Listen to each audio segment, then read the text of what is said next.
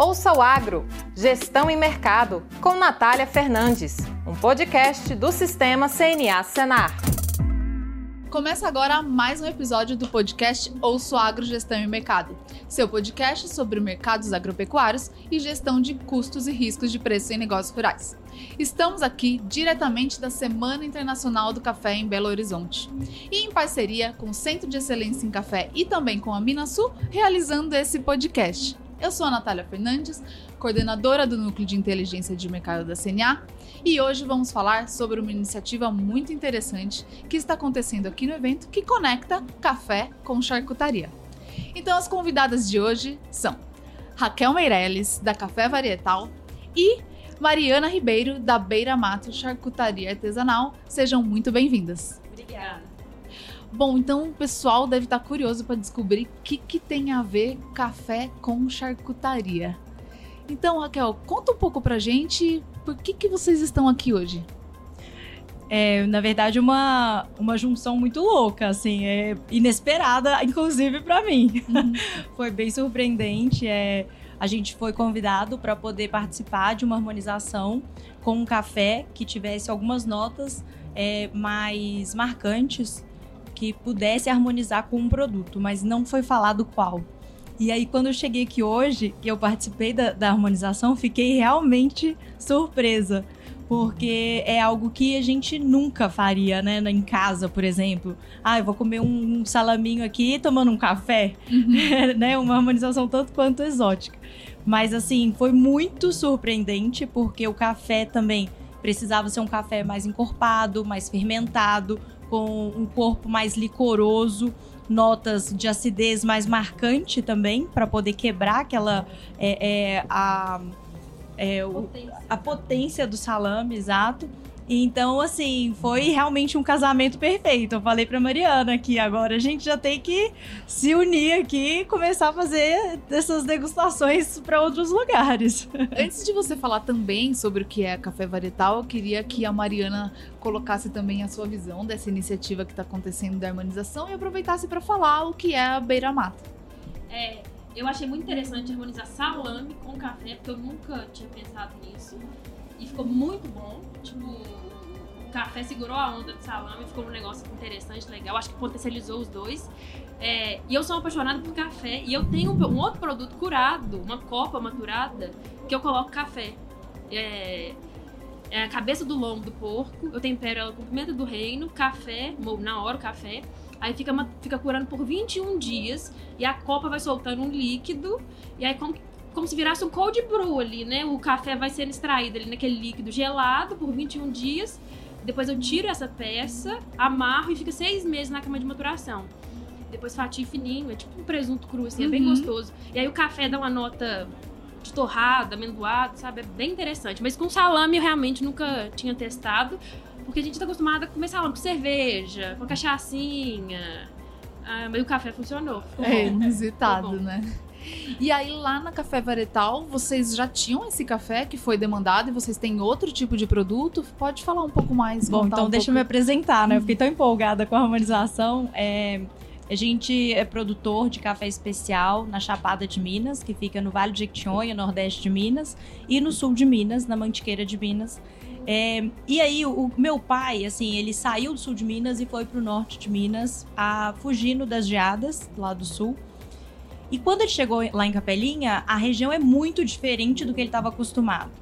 E ele falou: gente, não dá para eu plantar exatamente a mesma espécie de café que eu plantava lá no sul. Então ele começou, ele abriu realmente a fazenda. A gente brinca que lá é um laboratório a céu aberto. A gente tem mais de 300 variedades de cafés lá. E ele começou a testar e começou a ver o que, que funcionava. Então, a gente hoje trabalha com, com, vendendo mesmo. Hoje a gente tem mais de 300 plantadas, mas que a gente comercializa são 27 variedades.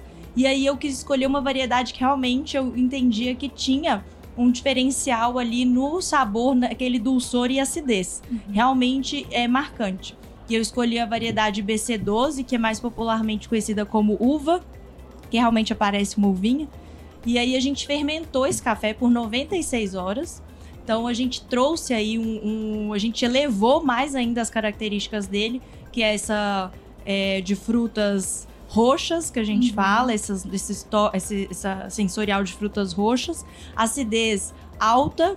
E aí a gente ainda trouxe uma- um dulçor muito alto. E aí, quando elas me pediram o- mais ou menos um perfil, foi exatamente esse o café que eu imaginei. Então, casou também, né? Eu dei sorte de ter produzido um café com esse sensorial que eles precisavam esse ano. Porque cada ano é um ano Uhum. também, né? Que aí te gerou essa oportunidade. Exato. Pra mim também foi bastante é, interessante, porque quando eu ouvia falar sobre realizar essa harmonização, eu achava que não iria conectar muito bem. Porque isso não é comum, né? A gente tomar sal, tomar café junto com salame ou qualquer tipo de embutido. E a experiência foi bem interessante que eu pude provar. É, realmente é bem diferente, vale a pena, né? É uma forma também de você promover o consumo dos produtos de uma forma diferenciada por conseguir fazer essa harmonização. E também foi um prazer conhecer a Raquel, eu já conheci, inclusive a gente já gravou um episódio nesse nesse podcast, convido vocês a visitar lá um pouco os episódios anteriores e foi um prazer conhecer a Mariana, que faz parte também do programa de alimentos artesanais e tradicionais da CNA. Então eu queria que você trouxesse aqui pra gente quais são as iniciativas que você está participando aqui nessa feira hoje, como que ocorreu essa oportunidade de você vir aqui e o que, que é que tá te. O que, que tá mudando o seu negócio pelo fato de participar desse programa? É, deixa eu falar do começo da nossa história até chegar hoje, né? É, eu tenho uma salomeria no centro-oeste de Minas, em Formiga, é, na, na roça dos meus avós. Meu irmão mora lá, meu irmão é veterinário, e aí ele cria porco caipira pra mim, e eu faço salomeria, charcutaria com esses porcos caipiras. E a ideia sempre foi usar o porco inteiro, então eu uso do focinho ao rabo, eu aproveito o porco inteiro. É, e aí eu tenho uma linha de produtos bem grande, assim, bem vasta. Eu faço produto fresco, linguiça, torresmo, banha, é, faço produto defumado, bacon, costelinha, pezinho. E tem a linha de produtos maturados, que aí tem culatelo, copa, panceta, guanciale e salames. Uma variedade grande. É né? muita coisa, muita coisa. É, e aí esse ano é, eu fui convidada pelo sistema de inspeção municipal do meu município, que é o pessoal que me fiscaliza, a participar do concurso da CNA é, versão charcutaria, né, salame italiano. Aí eu mandei minhas amostras, mandei o salame lá para Brasília. E aí a gente classificou pra final e aí fomos pra Brasília. E chegando lá, chegando lá ganhamos o concurso salame, melhor salame italiano artesanal do Brasil. Foi meio inesperado. É, e aí deu uma reviravolta, assim, porque a gente é muito pequeno. A gente é uma produção muito artesanal, pequena. Uhum. E já tava assim, já tava meio caótico, sabe? A gente já tava vendendo bastante e meio complicado de aumentar a produção, porque como a gente usa o porco inteiro, não dá pra aumentar, tipo, eu quero produzir mais copa. Pra eu produzir mais copa, eu tenho que matar mais porco, que aí eu tenho que usar o pezinho, tenho que usar a banha, tenho que usar tudo. Acaba que você aumenta a oferta de todos os produtos. Isso. Então precisa de uma gestão muito boa, né? Isso. Eu não consigo crescer só um produto, tem que crescer o, o- o meu portfólio inteiro, quase junto. E aí, com o concurso, aí o negócio explodiu, porque aí fizeram reportagem, saiu na mídia demais. E aí estamos tentando crescer, estamos tentando nos organizar. E aí agora a CNA convidou a gente para vir participar da SIC e eu tô eu tô, eu tô muito feliz, que maravilhoso, maravilhoso o evento. E é uma oportunidade de estar com um público assim diferente também, né? Porque é uma feira de café. Uhum. Aí as pessoas não esperam encontrar, tipo, charcutaria, queijo e tal. Mas aí encontra, prova, gosta e já pega o contato da gente, ajuda a divulgar. É bastante ba- bacana, né? Imagino que seja uma experiência interessante, porque tem muito café na feira e vocês estão ali com um produto comestível, a pessoa pode degustar. Aham. E também tem a iniciativa da harmonização, que vocês conseguem divulgar e falar o que conecta bem com o café. Então, realmente parece que é uma iniciativa de sucesso e que ajuda o negócio de vocês. Aí a gente já tá chegando ao final desse episódio especial aqui de participação da Semana Internacional do Café. Eu queria que vocês colocassem, você, Raquel, é, as duas, né, que tem negócios assim específicos, que buscam investir em qualidade, acabam querendo expandir o seu negócio, que vocês destacassem dois pontos que vocês acham mais importante para vocês conseguirem ampliar o negócio e equilibradamente, igual você você, né, Mariana, passou pra gente que não dá para crescer só com um produto, mesmo que você tenha uma demanda maior, você vai ter que fazer uma gestão ali ou sei lá, uma parceria. Mas também frente a essa iniciativa aqui, pontos que vocês avaliam importante para o crescimento do negócio, para agregação de valor. Então, tanto pelo lado do consumidor, se é conhecer um pouco mais o perfil do consumidor, ou se é vocês mergulharem mais na parte do negócio de vocês, da gestão. Então, eu queria que vocês falassem um pouco dessa experiência e visão de vocês.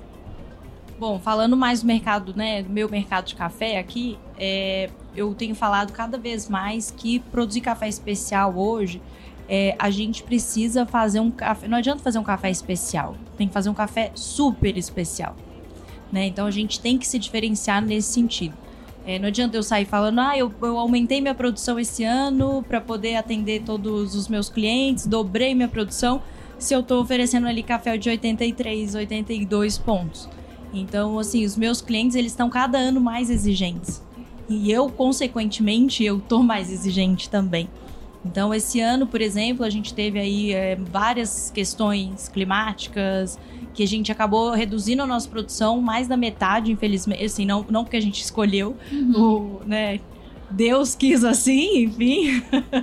Mas é isso, assim, eu, eu, preciso. Beleza, eu, vou, eu fiz pouco esse ano, mas então esse pouco que eu fiz, ele tem que ser excelente, ele tem que ser excepcional. Então é isso que eu não abro mão. Eu deixo de vender, mas eu não abro mão da minha qualidade. Isso realmente é a minha essência. Eu comecei assim em trazer cafés surpreendentes de variedades exóticas e a minha verdade é essa, assim, eu não vou vender nunca ali um, um outro café e eu me propus a vender 100% café que eu produzo na minha fazenda. Então também não trago café de outros lugares. Então é, é, é tentador, mas ao mesmo tempo a gente tem que saber de onde a gente veio, né? E ter esse cuidado com o nosso cliente. E essa é a minha maior preocupação, é crescer com muito respeito e muito cuidado com os nossos clientes. Vocês prezam também pelo, pela marca, né? Pelo Sim. nome do café, sempre buscando essa excelência. Só antes de passar para Mariana, você citou essa questão da redução da produção e buscar um café realmente excelente. Em relação ao faturamento, a receita que vocês têm, compromete muito. Como que é esse processo? Tem um custo muito grande para vocês fazerem esse tipo de alteração, como nesse caso, já que é uma cultura que é bastante suscetível ao clima, né? Como você comentou. Então, esse ano a gente está passando é, o, o, café na bolsa, ele caiu muito o preço. E aí muitas pessoas me questionaram: ah, então você vai reduzir o café do especial, o preço do café especial?